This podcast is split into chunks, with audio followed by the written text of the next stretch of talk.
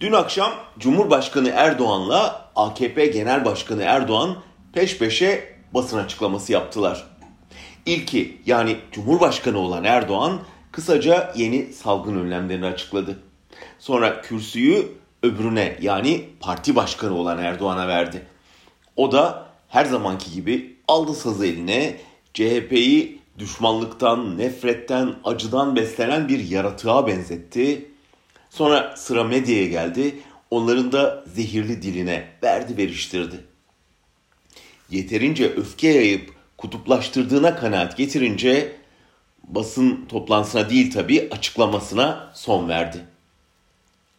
Neden bir cumhurbaşkanı hem de salgın koşullarında halkı birbirine düşürmek için bu kadar çabalar ki?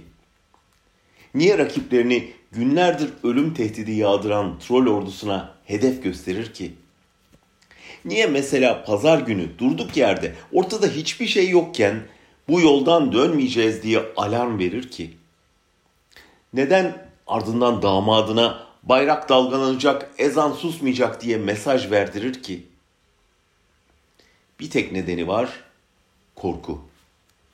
Erdoğan devrilmekten korkuyor.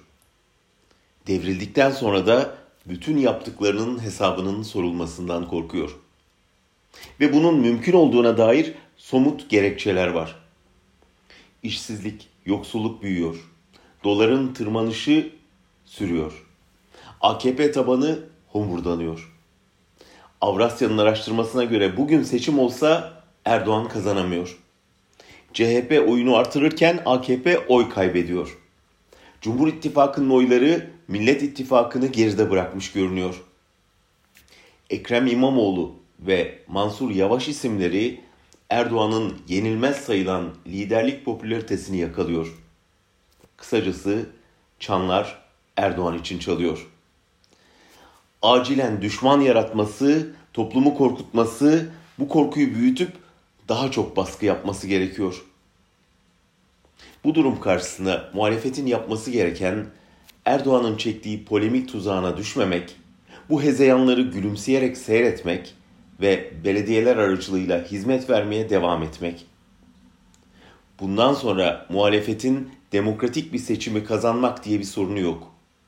Seçimin yapılması ve demokratik yapılması diye bir sorunu var.